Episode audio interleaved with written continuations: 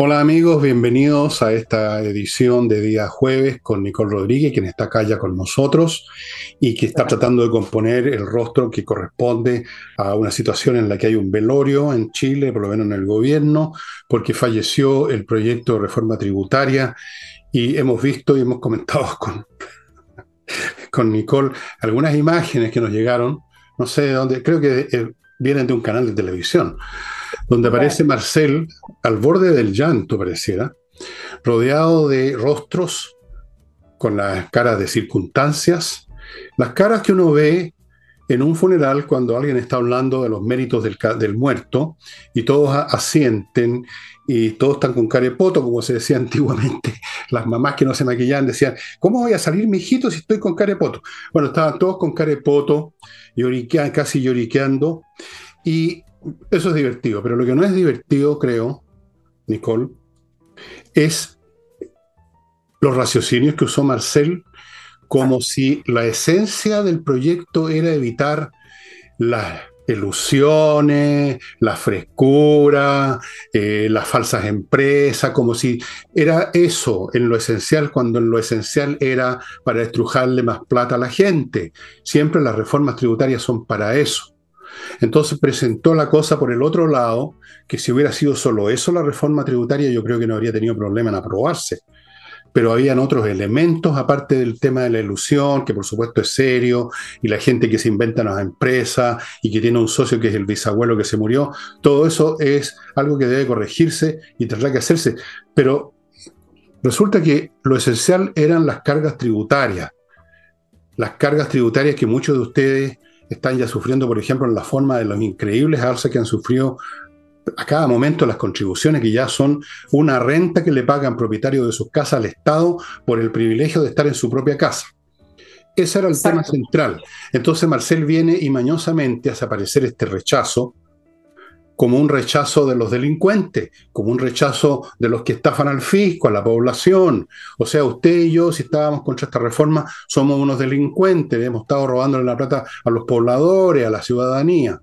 A mí me pareció mañosa, mentirosa y absolutamente ridícula esa, esas exequias fúnebres que celebró Mario Marcel.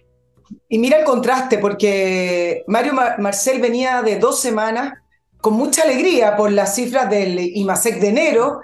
Em, también se celebró las cifras de inflación, que por primera vez en febrero no subió. Pero ahora hay que poner el contexto. ¿Son cifras para celebrar, para decir que realmente Chile está andando? No, son cifras que recién, recién se están moderando de una gran crisis económica y de una inflación que no se vivía hace más de 30 años. Por lo tanto, está bien que se celebre porque no, no nos seguimos desbancando, no seguimos cayendo, pero de que eso vaya a significar que Chile está creciendo, que Chile está produciendo, que vamos como viento en popa, son cosas muy distintas. Pero como sea, el ministro Marcel venía muy feliz.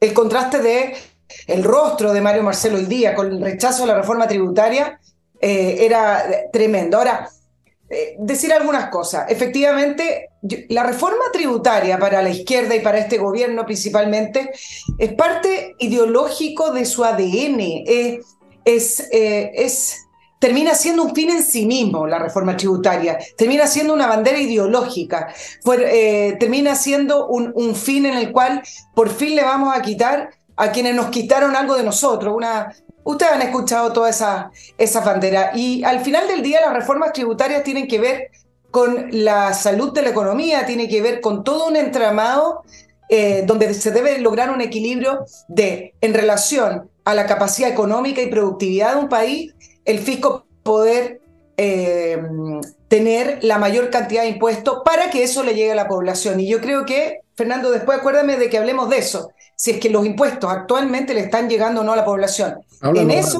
sí que estamos en deuda, porque Marcel habla de la evasión, que quienes crean empresas fantasmas, que se coluden, etcétera. Claro, en el mundo privado, por supuesto que hay de eso.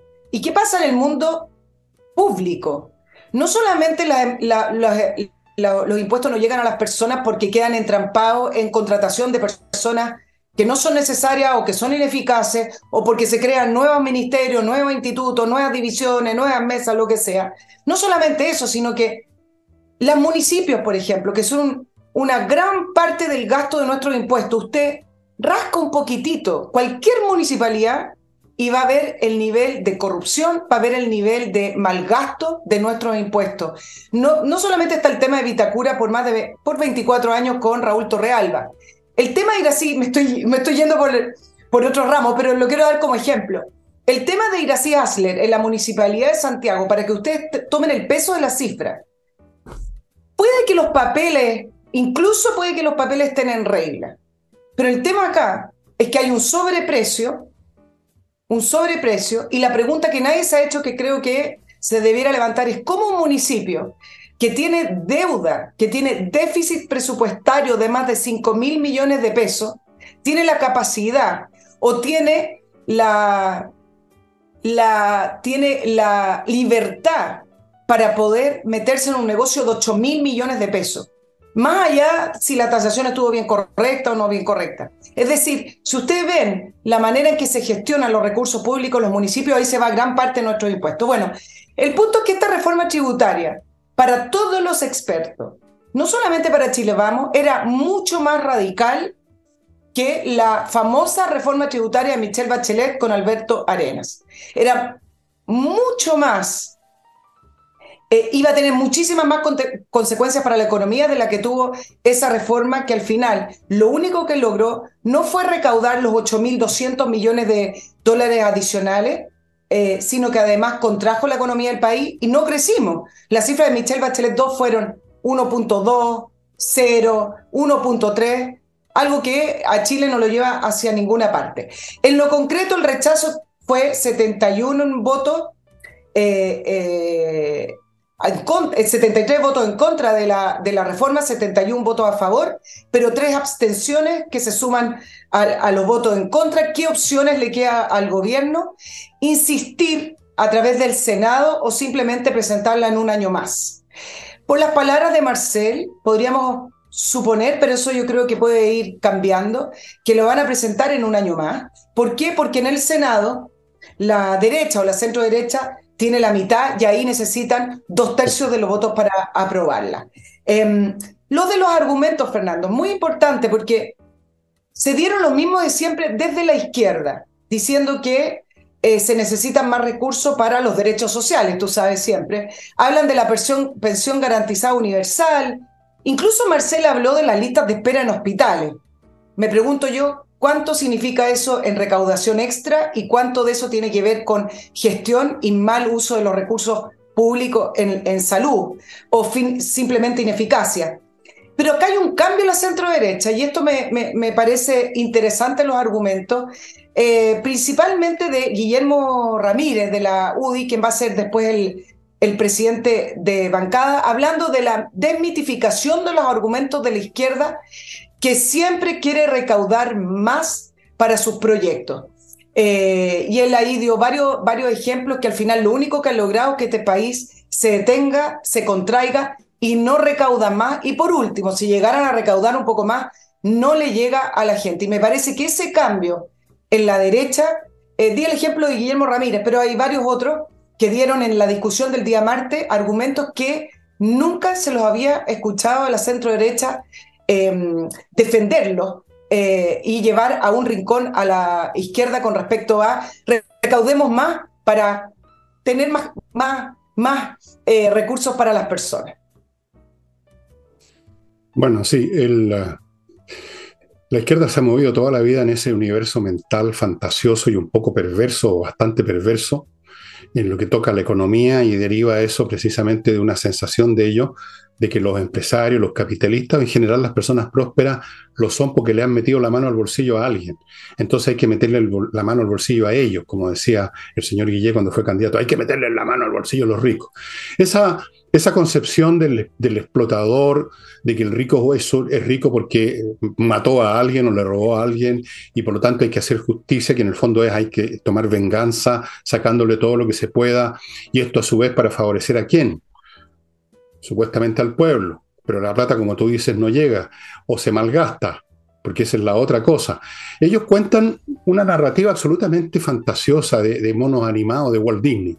Primero, que los que no quieren pagar más impuestos son todos unos bandidos que simplemente están en la, en la práctica de la evasión.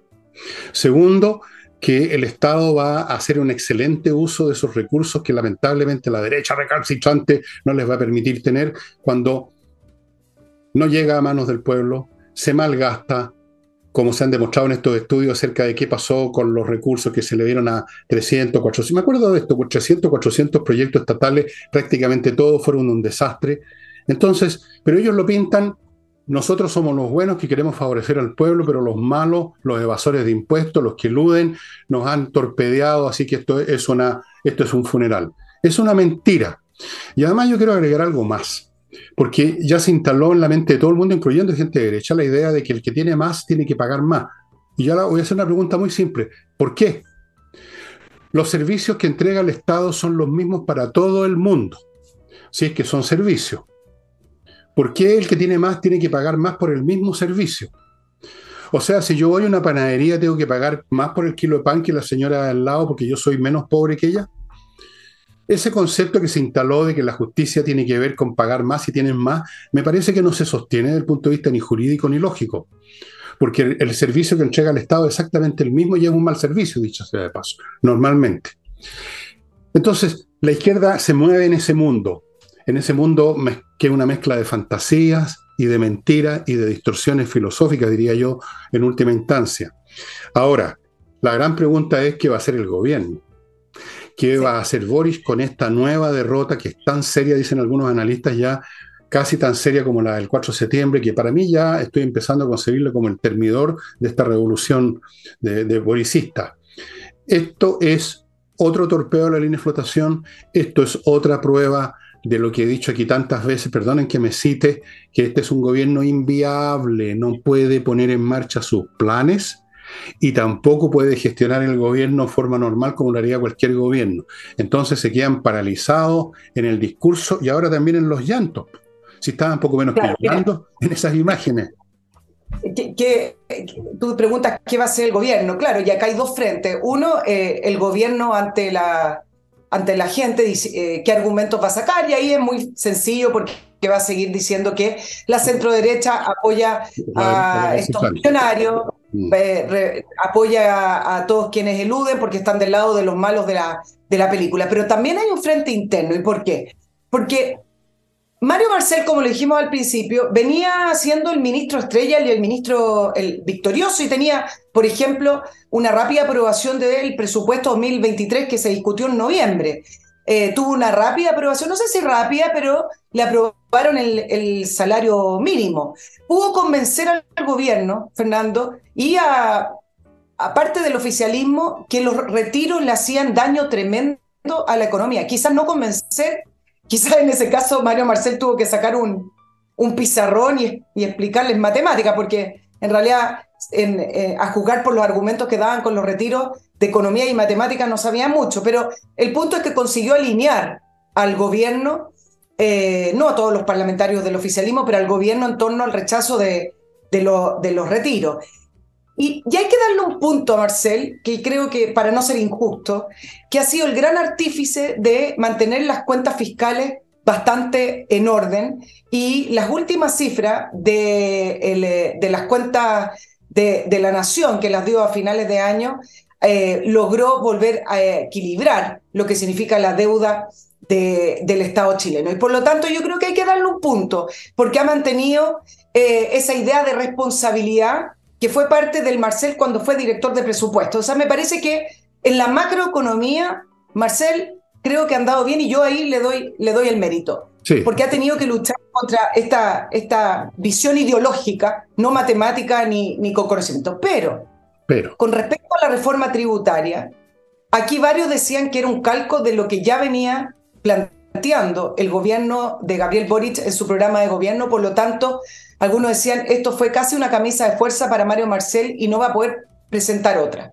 Se hicieron algunas, algunas modificaciones, pero lo sustancial era una reforma tributaria o es una reforma tributaria que acogotaba la economía y alejaba la inversión. Y en esa línea, algunos dicen incluso queda un espacio para que Mario Marcel pueda modificar y hacer una mejor reforma tributaria más, más.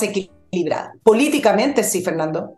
se abre un espacio también para que Mario Marcel, Mario Marcel reciba críticas de quienes son sus opositores al interior del gobierno, el Partido Comunista y partidos más radicales del Frente Amplio, que no les gusta esta figura que representa el socialismo democrático, un poco más la moderación y la responsabilidad fiscal. Y ahí sí se abre un flanco de debilidad para este ministro Estrella. Ministro Estrella me parece una expresión muy optimista. A mí me parece que en lo que ha tenido éxito Marcel, voy a usar la metáfora de un barco que está al pairo. Al pairo significa que no va a ninguna parte, que está ahí por parado y movido un poco por la ola. Ha sido exitoso en correr de un lado a otro tapando los agujeros por los cuales entraba el agua. Ha impedido que el barco se hunda. Pero cuando se trata de hacer navegar al barco a alguna parte, un fracaso, porque ahí se topa una vez más con la realidad. La, gestión de, de Marcel ha sido en ese sentido, podríamos decir, negativa, en el sentido de que ha impedido males mayores, pero no ha podido empujar ni él ni nadie va a poder la agenda propiamente tal del gobierno que significaba llevar el barco a algún lado. Ahora, respecto al Partido Comunista, el Frente Amplio y todos esos sectores más extremos, eh, van a patalear.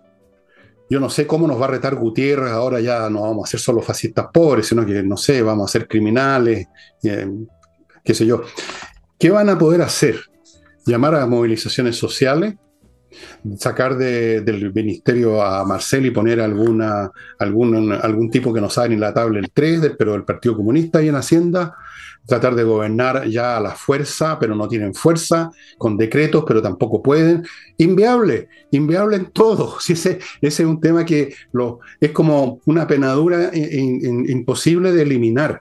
Están simplemente inmovilizado, lo mejor que puede hacer este gobierno, lo único que va a hacer al final, si es que hace algo, si es que no nos lleva a algún tipo de desastre, es mantener el barco a flote o haciendo agua de a poquito, hundiéndose un poquito, esperando que terminen los tres años donde finalmente los van a sacar del poder en forma absoluta, de eso estoy convencido, no veo cómo podría ser de otro modo.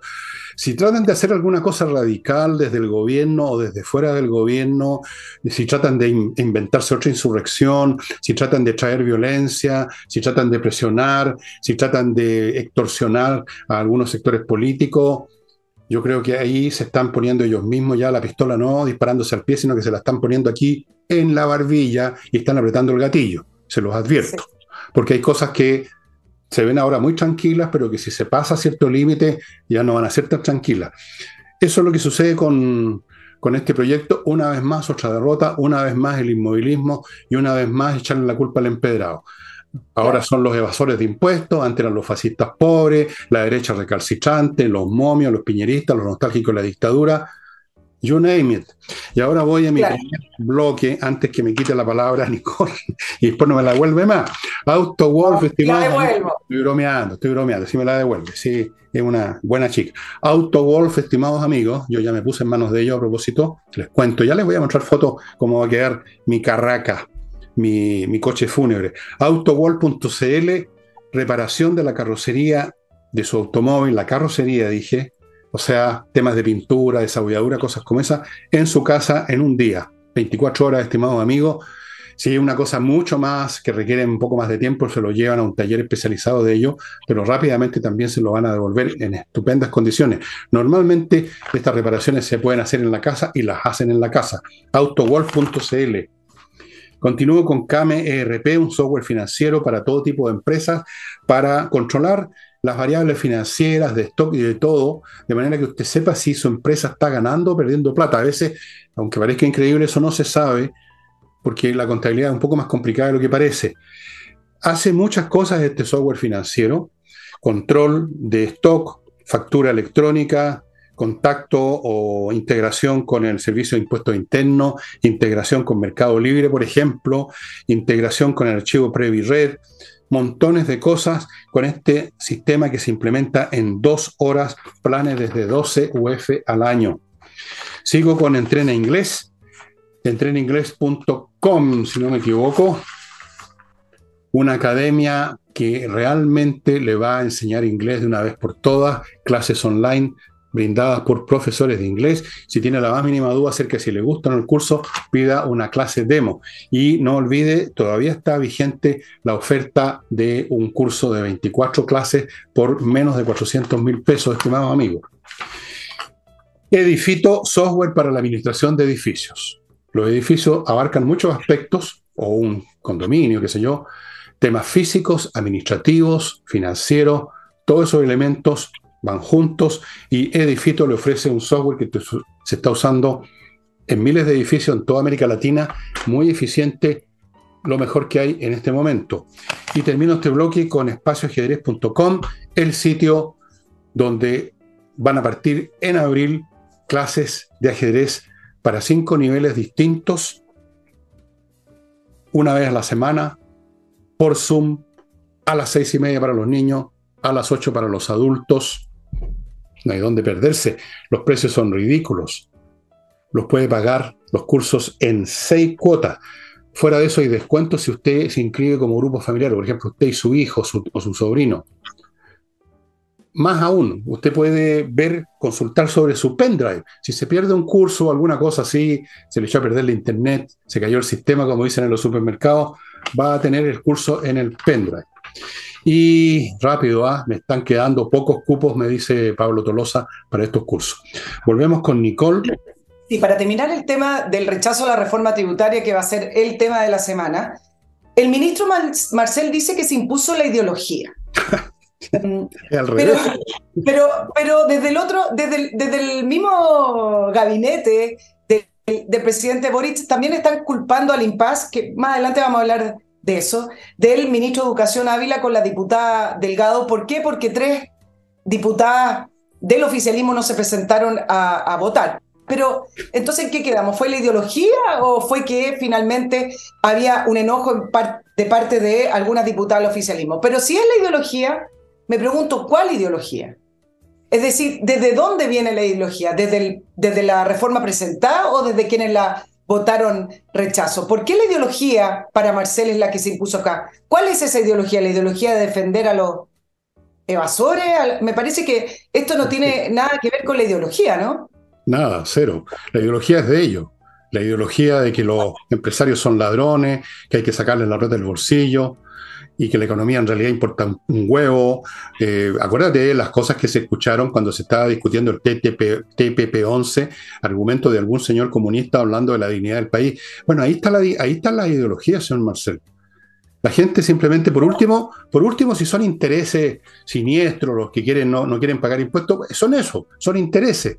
Una cosa absolutamente entendible y racional incluso. A uno puede no gustarle el interés de alguien, pero es racional. Los intereses son siempre racionales pueden ser intereses contrarios a nuestros intereses.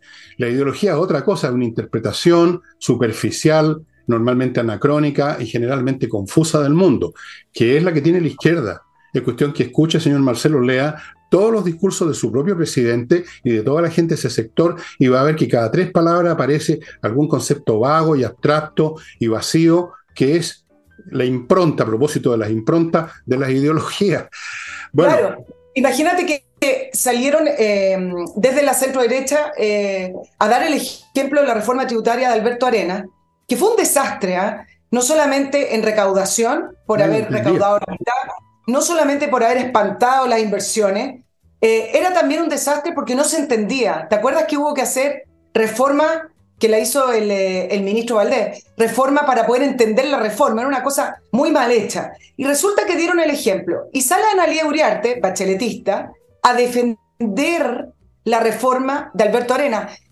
Y simplemente dice, no, eso no fue así. Esto es un problema de cifra, no es una opinión. Si usted le pregunta a cualquier economista de izquierda a derecha, de izquierda a izquierda, pero que sepa un poco sumar y restar, le va a decir que la reforma de Alberto Arena fue un desastre porque finalmente no cumplió el objetivo. Y por último, también te quería eh, poner sobre la mesa, Fernando, el tema de los tributos en Chile, porque creo que acá también hay un argumento que se le escapa a, quienes votaron en contra de esta reforma tributaria. La reforma tributaria, al final de cuentas, tiene que ver con el tejido tributario que pagan las empresas, el que paga eh, las personas en el ejercicio final. Pero Chile tiene una serie infinita de otros impuestos que van en el proceso productivo o que van en la vida de las personas. Es un impuesto tras impuesto y eso también es carga tributaria, pero resulta que cuando se presenta las reformas tributarias, no hacen el ejercicio de aunar todos los impuestos que uno pagamos. El IVA es un impuesto, esto es lo más simple que hay. Enorme. El impuesto, el impuesto de circulación, el permiso de circulación es un impuesto, ¿no? Las contribuciones. Las contribuciones, uno de, los, de los grandes problemas que, que existe con las contribuciones, por ejemplo, el adulto mayor o lo que sea, es un impuesto. Y una serie de otros impuestos que van pagando las empresas para poder desarrollar su producto final o su servicio final. Exacto, entonces el impuesto específico también a, tú lo dijiste, a la benzina. Entonces, es muy simplista el decir, bueno, en, eh, Chile las empresas pagan un 27%, que, que, ya es alto para la OCDE, eh, y no contabilizar todos estos impuestos que todos pagamos y que finalmente hace que Chile sea muy caro y que los sueldos no alcancen. Entonces, dejemos de presentar las reformas tributarias o los tributos como algo que paga el de allá, el que más tiene, porque eso no es verdad, eso nunca ha sido así. Además de eso está el tema de qué uso se hace con los recursos. Eso, es un tema.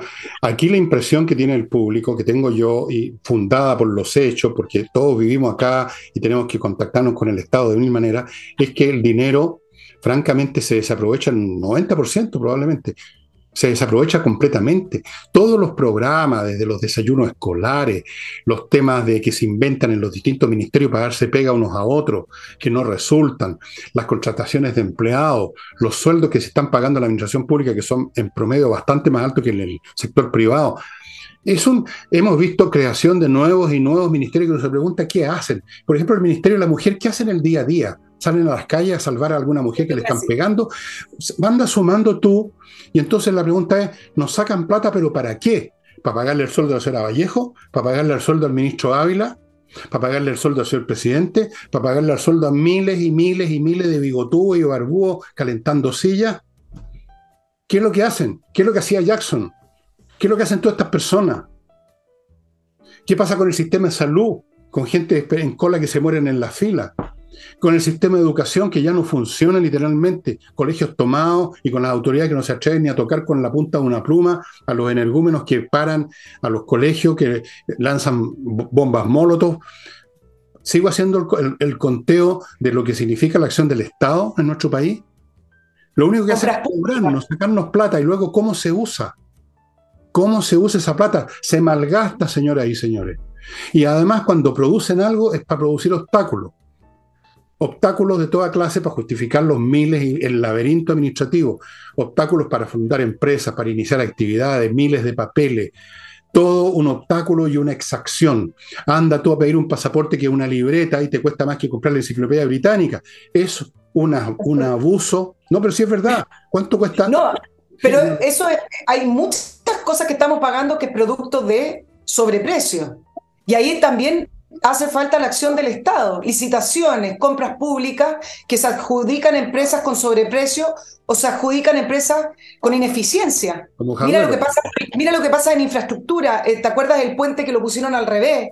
¿Qué es lo que es eso? Eso significa que se adjudicó una tremendo, un tremendo proyecto millonario a una empresa que no sabía hacerlo. ¿Y por qué? Porque corre plata por abajo. Entonces, dejémonos, dejémonos de hablar de impuestos a impuestos porque todos los gobiernos por lo menos todos los gobiernos de la concertación, basan su programa de gobierno en reformas tributarias y nada con respecto al Estado. Y ahí hay un gran tema que puede levantar esta nueva envalentonada centro derecha, porque alguien tiene que hacer el contrapeso, me imagino, de reforma al Estado. La palabra envalentonada. Parece que la derecha se dio cuenta que corren vientos distintos y ahora se atreven a sacar un poco la voz. Bueno, es muy humano, como ha dicho tantas veces, no hay nada más natural, más humano y más respetable que la cobardía. Es una expresión psicológica del instinto de supervivencia. Uno no dice un gato es cobarde, uno dice el gato está salvando la vida. En el, en el ser humano eso toma una expresión psicológica, lo llamamos cobardía, salir arrancando. Bueno, voy a, a un nuevo bloque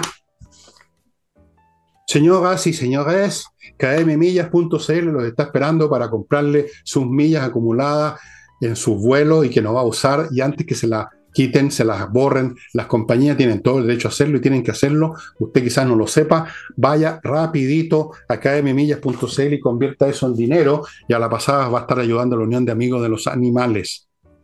Sí, señor. Continúo con Invierta la mejor forma, la más eficiente de invertir en bienes inmobiliarios en Estados Unidos. Ellos hacen muchas cosas, no solamente le ofrecen montones de opciones para que usted se regodee, le abren cuenta en bancos norteamericanos, le consiguen crédito, le consiguen, si usted quiere, vice-residencia. Y además, súper importante, cualquier problema que usted tenga, incluso después que se hizo la operación, lo van a apoyar para salir adelante. Inviertanusa.cl. Sigo con compreoro.com, ayer les mostré los lingotes, ahí los tengo en una bolsita, se los voy a mostrar de nuevo. Si usted quiere tener una póliza de seguro súper eficaz en estos tiempos en que andan metiendo la mano al bolsillo todo el mundo, aquí tiene una posibilidad. Miren, miren qué pequeño este lingote, y sin embargo en estos 10 gramos hay mucha plata involucrada. Pueden ser lingotes más grandes también, depende de su gusto. Y aquí tienen un lingote de plata, un kilo de plata 99,99% por eso, igual que el oro certificado por la Universidad Católica.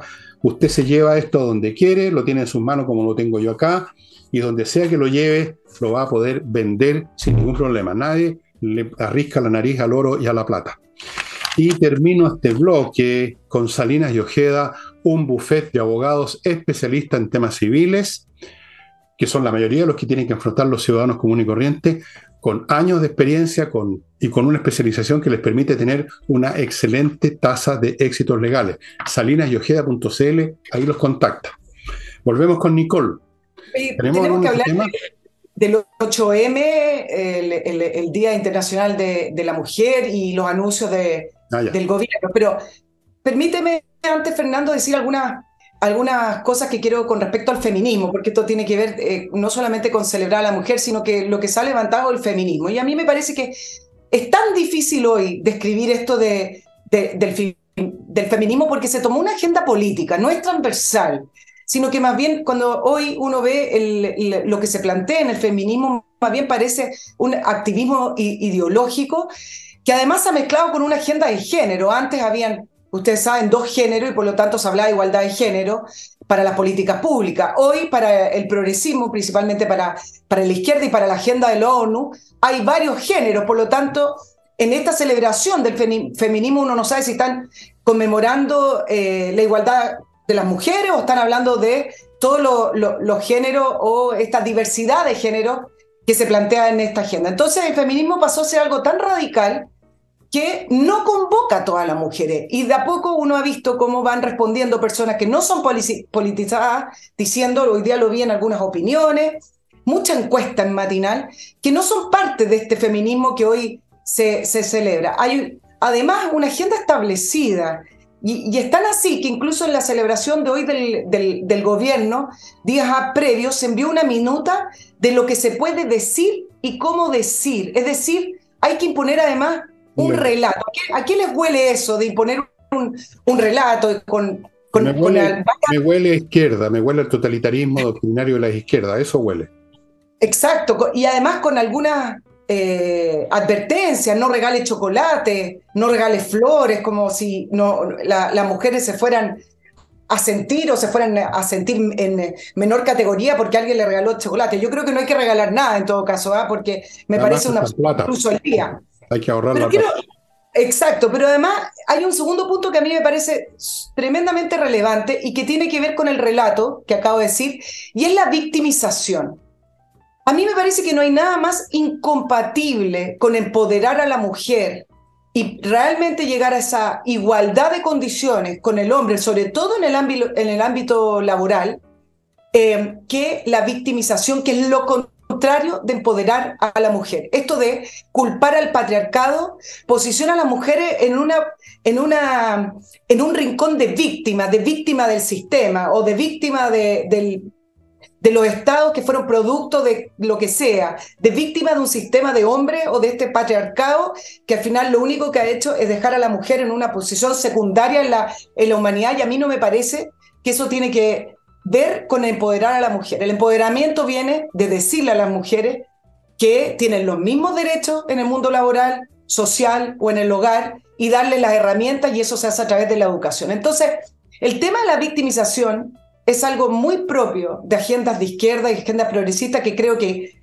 debieran, por lo menos desde la otra vereda, hablando de los contrapesos de poder, no tomarla. ¿Y por qué te lo digo? Porque viendo las reacciones, ya vamos a conversar de eso, viendo las reacciones con respecto a la pelea que hubo entre el ministro de Educación Ávila y la diputada Delgado, ya salieron algunas diputadas de Chile Vamos hablando del feminismo de cartón. Por lo demás, y entre paréntesis, esa pelea no tuvo nada que ver con el feminismo, no tiene nada que ver con ser mujer o ser hombre. Esa pelea fue entre un ministro y una diputada de la nación. Por lo tanto, llevarlo al área del feminismo es una sobreutilización del concepto para poder tener eh, alguna ganancia. Es una mañosería, sin duda, una mañosería típica de los fanáticos, de los creyentes que llevan todos los temas a su, todas las aguas a su molino. La izquierda vive en, función de, de, las víctimas, tal como, perdónenme los, los, creyentes, como el cristianismo vive alrededor de la crucifixión de Jesucristo. O sea, hay una víctima, hay alguien que es victimizado por el Sanedrín, luego los romanos, y todo gira alrededor del Cristo que está clavado en una cruz. Esa es la realidad, perdónenme, pero eso es. Eso es. No se trata de ser anticristiano. Eso es. En el, en el Islam, muchas vertientes del Islam tienen que ver con la muerte de cuál era el verdadero heredero de Mahoma y que lo asesinaron no sé dónde y qué sé yo, no conozco más detalle, la victimización. Y la izquierda vive de víctima, vive de los mártires de Chicago, de los mártires del 11 de septiembre, de los mártires de aquí, de los mártires de, la, de Santa María de Iquique, y ahora los mártires de la Cámara de Diputados, la mártir de la Cámara de Diputados que se peleó con un señor que le levantó la voz. No, no, nadie dice que la insultó, ¿ah? ella reclama que le levantaron la voz. Bueno, pero si hay igualdad de derecho, uno le puede levantar la voz a una mujer, a un hombre, quien sea, y la mujer le puede levantar la voz a uno. ¿Y cuál es el problema? Puede que sea desagradable, pero ¿acaso el señor Ávila, que yo no lo conozco ni le quiero defender, pero seamos realistas, ¿acaso le sacó la madre, le pegó, le tiró el cuerpo, que es bastante grande, le tiró el cuerpo encima?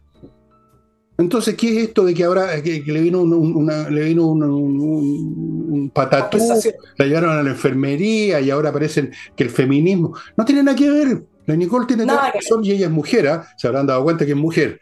No te voy a mandar chocolate en todo caso. Eh, no. No.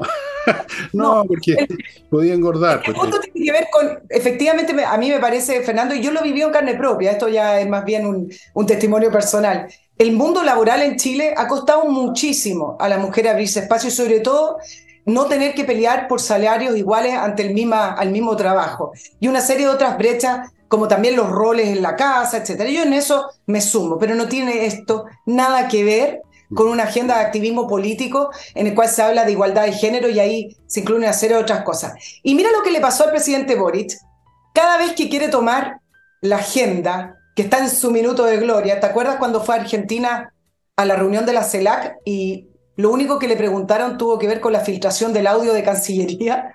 Bueno, este era el momento de gloria de este gobierno feminista en el Día de la Mujer y lo único que le han preguntado es sobre el eh, asalto en el aeropuerto y además sobre el caso Ávila, que tiene a esta diputada del Partido Regionalista Verde, eh, enojada con el gobierno, el partido además quebró con el gobierno solicitando la renuncia eh, del ministro Ávila, entonces al final esos dos temas le coparon la agenda. Pero como sea, ustedes saben que una de las prioridades de este gobierno es demostrarse como feminista y acaban los anuncios.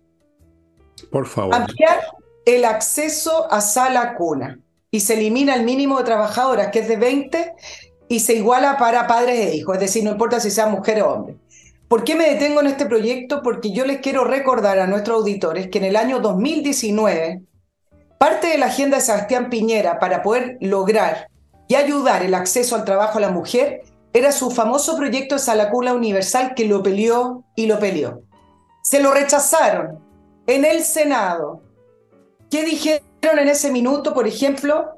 Perdón, se lo rechazaron en la Comisión de Educación del Senado, no llegó al Senado. ¿Qué dijeron en ese minuto? El senador Quintana Proboste y Juan Ignacio Latorre. Miren las frases del minuto. Se vuelve al lucro en la educación a través del copago. ¿Por qué? Porque para poder disponer de salas cunas se iba a hacer una, una, un intercambio con los privados a través de un copago. ¿Qué más dijeron? El proyecto no tiene perspectiva de género, lo dijo Proboste. Idiota. bueno,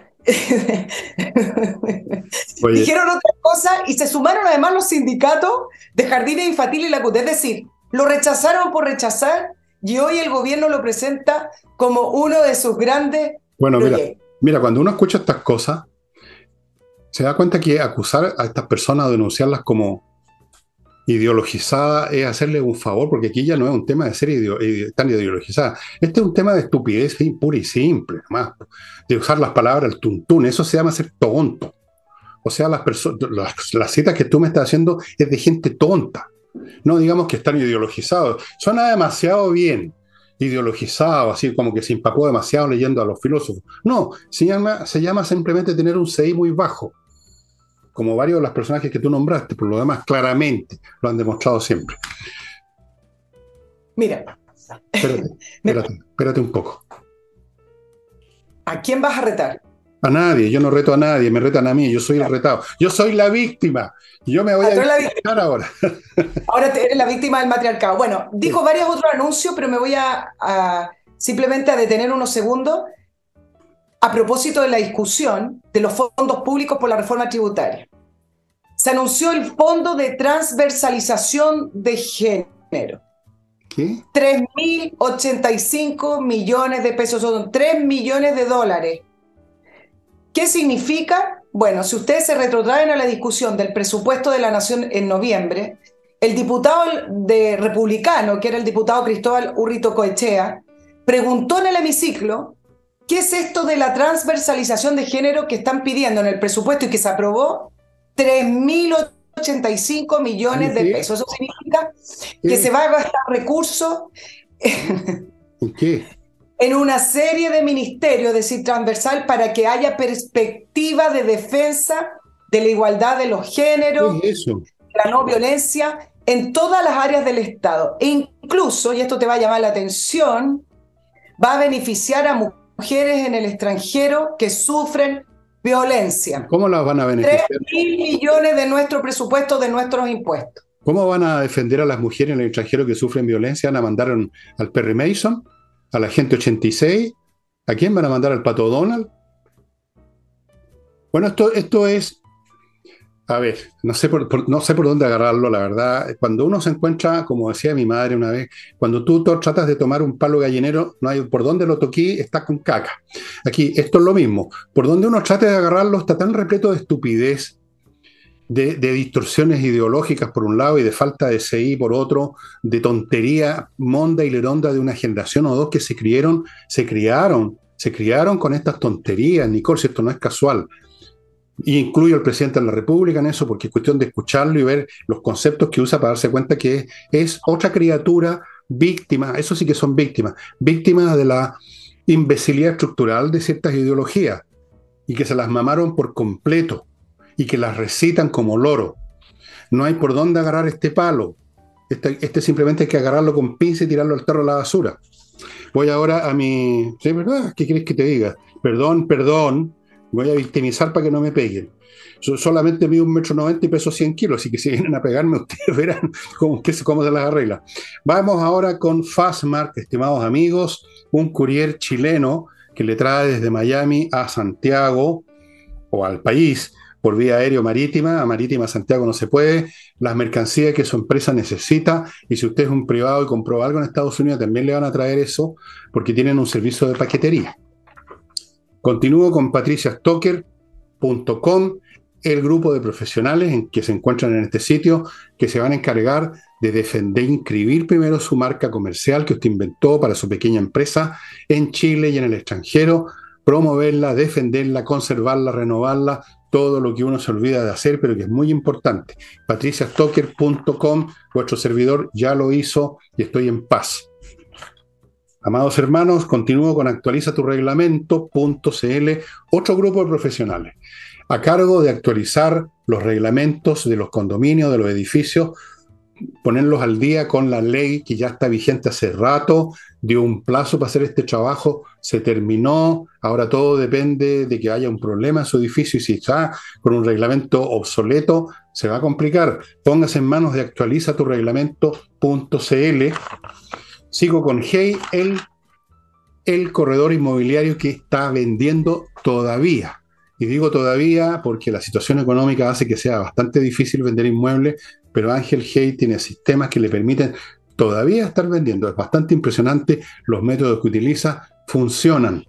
Y termino con miclimo.com, la mejor climatización. Ya le he contado cómo son estos dispositivos. Funcionan todo el año, verano, invierno, dan calor, dan frío, filtran el aire, control remoto, funcionan con electricidad, silenciosos. No le falta nada. Lo único que falta es que me le saquen punta a mi lápiz nomás, pero para eso tengo un sacapunta. Y ahora volvemos con Nicole Hablemos, Fernando, examinemos lo, que ocurrió hoy en el aeropuerto eh, con eh, el lamentable fallecimiento de un bombero que era de, además, funcionario de la Dirección General de Aeronáutica Civil. También murió uno de los, de los delincuentes. Bueno, fue un robo frustrado a un camión de valores en el aeropuerto. Tenían 26 mil millones de pesos que se iban a despachar, a repartir a tres bancos de, de Chile, ingresaron a la, a la zona de aterrizaje y despegue, a la losa, em, y, de ahí eh, intentaron hacer este robo que fue repelido a balazo. Algunos detalles. Ellos simplemente rompieron la reja exterior con sus vehículos, maniataron a un guardia en una caseta, y se lo estoy describiendo así porque creo que con esta descripción se dan cuenta de la vulnerabilidad eh, que hay en el, aeropuerto de la escasez de visión de seguridad a pesar de que han sufrido otros robos. Bueno, este único guardia en uno de los accesos, no, no es el único acceso, hay varios otros más, este es el número 7, en una caseta fue maniatado, chocaron sus vehículos contra la reja y entraron. Así de simple. Tenían armamento de guerra, como, como se está informando, em, y entraron a la hora justa. Entonces, yo sé que queremos examinar las declaraciones de las autoridades, pero yo les quiero eh, decir tres puntitos con respecto a la vulnerabilidad del aeropuerto. ¿ah? El aeropuerto de la región metropolitana, este aeropuerto es la zona de entrada y salida principal aérea, principal de nuestro país. Es una frontera en el fondo.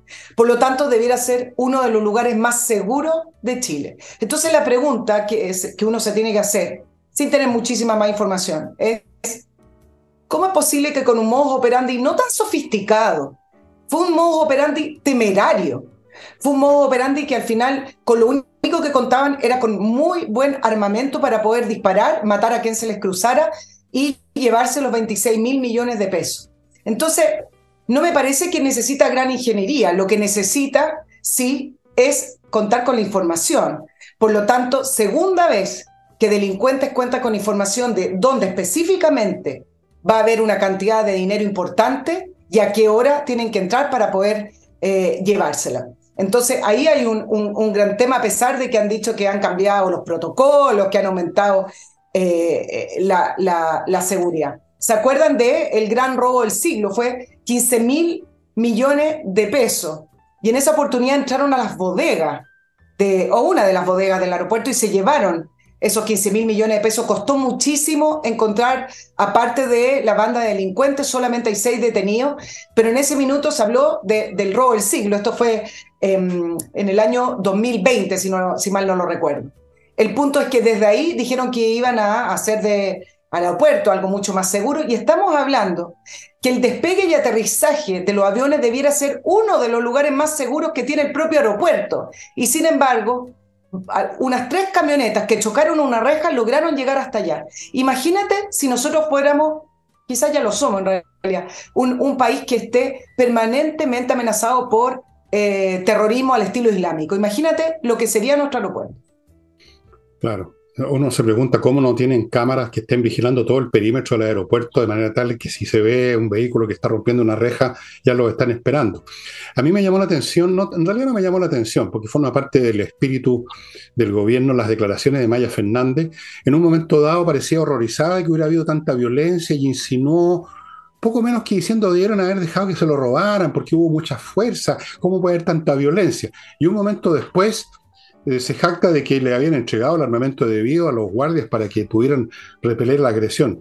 Ahí esa cosa doble, esa siempre esa como, esa como debilidad por, por esa, esa, falta de entereza para, para aceptar de que a los delincuentes armados hay que matarlos nomás, pues sí, sí, esa es la realidad. Ellos llegaron a matar y mataron a uno, a uno nomás.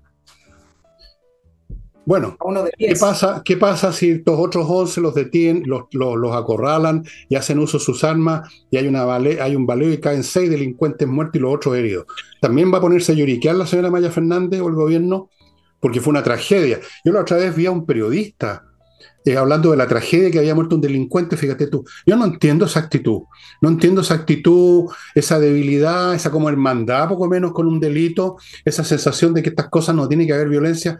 Por supuesto que no, pero la violencia la desatan los criminales, la violencia la desata la CAM, por ejemplo, la violencia la desatan los narcotraficantes. ¿Y cómo responde uno ante la violencia? Con fuerza pública. A menos que uno sea un cobarde.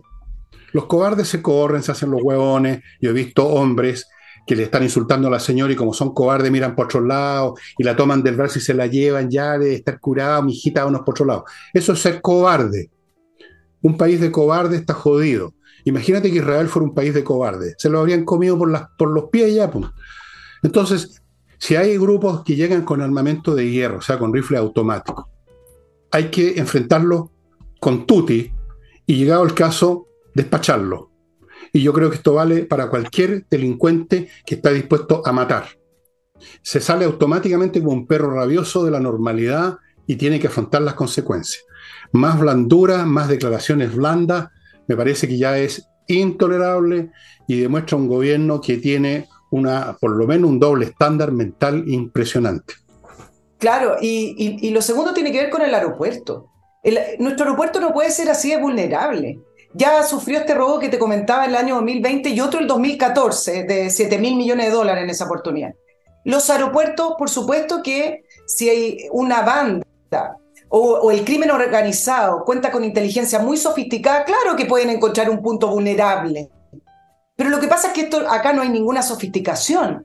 Entraron como pueden entrar a cualquier empresa que lo han hecho. No, fue misión imposible. No, fue misión imposible. Eso es lo mismo que te quiero decir. Entonces, eso es lo que muestra la vulnerabilidad del aeropuerto. No, acá no hay una gran ingeniería. Fue, fue osado. Simplemente rompieron y manetearon a un guardia. ¿Por qué hay un guardia en una caseta solo? Como si estuviera custodiando, no sé, la puerta del Estadio Nacional o, qué sé yo, un conserje de edificio. Una caseta, un guardia maneteado, rompen las rejas y entran a la zona más sensible del aeropuerto. Entonces, muestra precariedad. Entonces, no puede ser que después de todos estos años donde han existido otros robos similares, no iguales, sigamos con esto y con el subsecretario Monsalve alabando la valentía de la Dirección General de, de, de aeronáutica civil, claro, porque contaban con armas, y nosotros no queremos héroes, si nosotros queremos que ellos tengan estas armas efectivamente, pero que existan los controles y la seguridad adecuada. ¿Por qué no hay, por qué no hay guardias en el perímetro del aeropuerto constantemente? simplemente. O cámara. Y si hay cámaras, ¿por qué no estaban mirando las cámaras y los delincuentes tuvieron el tiempo? Y otra, fue, fue lamentable la muerte de este guardia. No, yo no lamento la muerte del delincuente, yo no me sumo a esa tontería. Pero pudo haber un desastre. Ahí hay aviones que están repostando combustible, hay gente que está todavía en un avión que ha llegado o puede llegar. Pudo haber habido ahí un verdadero desastre, con balas saltando para todos lados, en medio de máquinas y de, depósitos de, parafina, que es lo que usan los motores de avión. No. Bueno, vamos a ver qué pasa. Vamos a ver. Eh, si, aumenta la seguridad, que deberían haber aumentado porque ya estaban avisados con ese robo anterior. Bueno, en fin. Eh, estimada amiga, hemos llegado al final del programa. Em, voy a reservarme para próximos días contarles lo que está pasando en este momento en el frente ucraniano y, lo que venga pasando con este tema del aeropuerto y con la y con el desastre de Rancagua que sufrió el gobierno en el Parlamento hoy día con su proyecto que estuvieron un año. Oye, y eso que además habían aceptado una serie de puntos de la oposición y aún así al final le hicieron tapa. Esa es la palabra que corresponde. Tapa. Sí.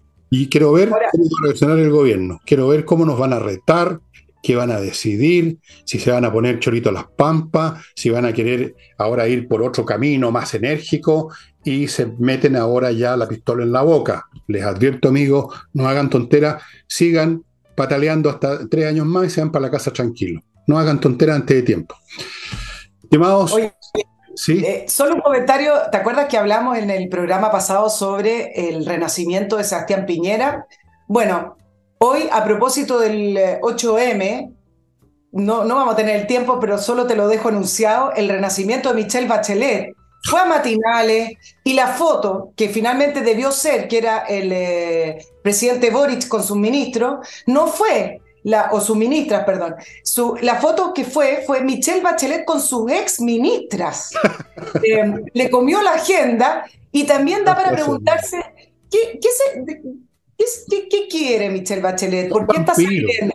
¿Por qué está saliendo de, la guarida? ¿Por qué, ¿qué quiere? ¿Qué otra cosa va a hacer la señora Bachelet? Los políticos no saben hacer otra cosa. Son como los vampiros las películas. Tenéis que tenerlos encadenados en, una, en un féretro con una estaca. Y aún así salen, salen, salen. Ya, estimados amigos, se acabó el programa. Vamos a ver qué sigue pasando en los próximos días con esto del desastre, el nuevo torpedo que recibió la línea de flotación la nave del Estado, llamémosla así. Y eso sería todo. Vamos terminando el programa. Nos vemos mañana.